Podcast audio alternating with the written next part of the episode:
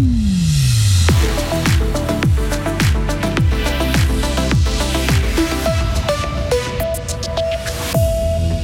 dragons se sont plantés en beauté hier face à Langnau. Les militants d'Extinction Rébellion Fribourg continueront de désobéir pour passer leur message.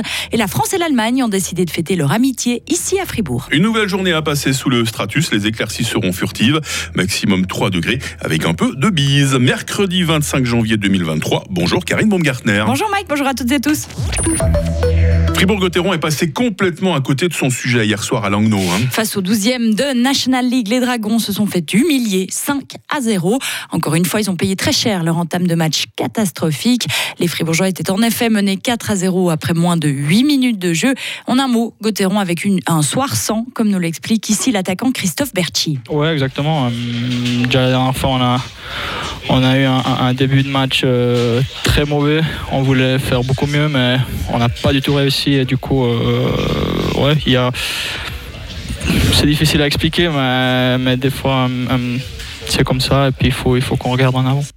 Fribourg-Gotteron est sixième du classement. Dans les deux autres parties de la soirée, Genève a battu Ambry 4 à 3 après des tirs au but. Et Lugano est allé gagner 2 à 0 sur la glace de Davos.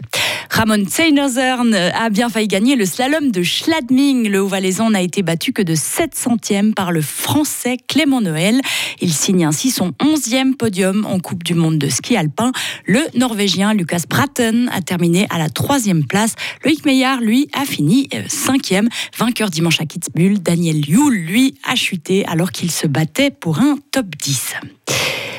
Les, demi-finales féminines de l'Open d'Australie sont désormais connues. Les deux derniers quarts se sont disputés cette nuit à Melbourne. La Biélorusse Arina Sabalenka a vaincu la Croate Donna Vekic 6-3, 6-2. La Polonaise Magda Linette a gagné 6-3, 7-5 contre la Tchèque Karolina Pliskova. Les deux gagnantes se retrouveront donc dans le dernier carré. Les actions de désobéissance civile sont encore nécessaires, Karine. C'est la position d'Extinction Rébellion Fribourg qui s'est réunie la semaine dernière. Au Royaume-Uni, les activistes ont annoncé qu'ils abandonnaient toutes les actions dans l'espace public dès le 1er janvier. En Suisse romande, on ne veut pas abandonner cette façon de faire, même si on observe une perte de vitesse et de motivation dans les rangs de ces mouvements qui luttent contre la crise climatique. Annelle Kaufmann est militante au sein de XR Fribourg. À Fribourg, on a aussi observé ça euh, depuis euh, les débuts euh, en 2019 où il y avait beaucoup les marches pour le climat, où la grève pour le climat XR fonctionnait très bien avec toujours des nouvelles personnes. Après, il y a eu pas mal d'actions. Ensuite, euh, il y a eu le Covid. Et après, juste le, après le Covid, il y a, en fait, nous, on a eu beaucoup de conséquences euh, sur euh, les actions qui avaient été faites précédemment. Donc, il y a eu les procès qui sont arrivés presque tous en même temps. il y a eu des amendes qui sont devenues de plus en plus sévères selon les actions. Donc, tout ça, ça a coûté beaucoup d'énergie au mouvement climat. Donc là, on, est aussi un peu dans un creux de vague à Fribourg. Le mouvement espère maintenant que la crise énergétique actuelle va mobiliser de nouvelles personnes inquiètes de leur avenir climatique. Un jeune homme de 22 ans s'est fait shooter hier à Seva alors qu'il circulait en trottinette électrique en direction d'Estavayer. Il a été grièvement blessé. C'est un automobiliste de 18 ans l'a heurté. L'accident a nécessité l'intervention d'une ambulance et du SMUR. La victime a été emmenée dans un hôpital le plus proche. La route a été fermée durant une heure pour les besoins de l'intervention. Il y aura bel et bien une enquête parlementaire sur Alain Berset concernant les fuites au sein du département fédéral de l'intérieur, les Corona Leaks. Les commissions de gestion du Parlement l'ont décidé hier. Un groupe de travail a été nommé. Et pour rappel, l'ancien chef de la communication Alain Berset aurait transmis plusieurs fois des informations confidentielles sur des mesures Covid à l'éditeur Ringier. Bientôt, des chars allemands livrés à l'Ukraine. Sous pression depuis quelques jours, Berlin devrait autoriser probablement aujourd'hui la livraison de chars lourds Léopard à Kiev. C'est ce qu'affirme du moins ce matin le média allemand Der Spiegel. Le journal affirme que Olaf Scholz devrait donner son feu vert aujourd'hui à 13h lorsqu'il s'exprimera devant la chambre basse du Parlement allemand. Et c'est à Fribourg, Karine, que la France et l'Allemagne ont fêté leur amitié. Les deux pays ont signé un traité de coopération, voilà 60 ans. Ce texte définit échanges dans plusieurs domaines, comme par exemple l'éducation ou la défense.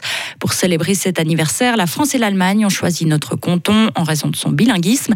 Notre Conseil d'État a pu rencontrer hier les ambassadeurs français et allemands. Cette rencontre a permis de discuter de plusieurs thèmes importants autour de l'Union européenne. Sylvie Bonvin-Sonsonance, conseillère d'État. Tout d'abord l'économie. On sait que les entreprises aussi sont inquiètes, demandeuses d'informations, mais aussi la formation et la recherche qui est un élément très important dans notre canton. Et pour ces deux secteurs, l'économie et la, la, formation, eh bien, nous, nous voulions donner un message à, à nos invités du jour, c'est-à-dire que nous souhaitons pouvoir euh, nous rapprocher du mieux possible de ce qui se passe euh, dans l'Union européenne et en particulier chez nos deux grands voisins. Le Conseil d'État fribourgeois a notamment fait visiter aux deux ambassadeurs notre université, l'Université de Fribourg. Quelle belle euh, visibilité pour notre ville de Fribourg, oui. Karine. hein. Déjà que hier matin, souvenez-vous, on, on, parlait de Gruyère qui était devenue une des destinations privilégiées des téléspectateurs de CNN aux États-Unis. Euh, oui.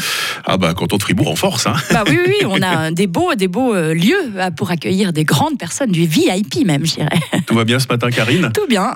Ravi de partager cette matinée avec vous, en Moi tout aussi. cas, avec l'actualité. Toute l'équipe hein, nous rejoint dans quelques instants. Retrouvez toute l'info sur frappe et frappe.ch.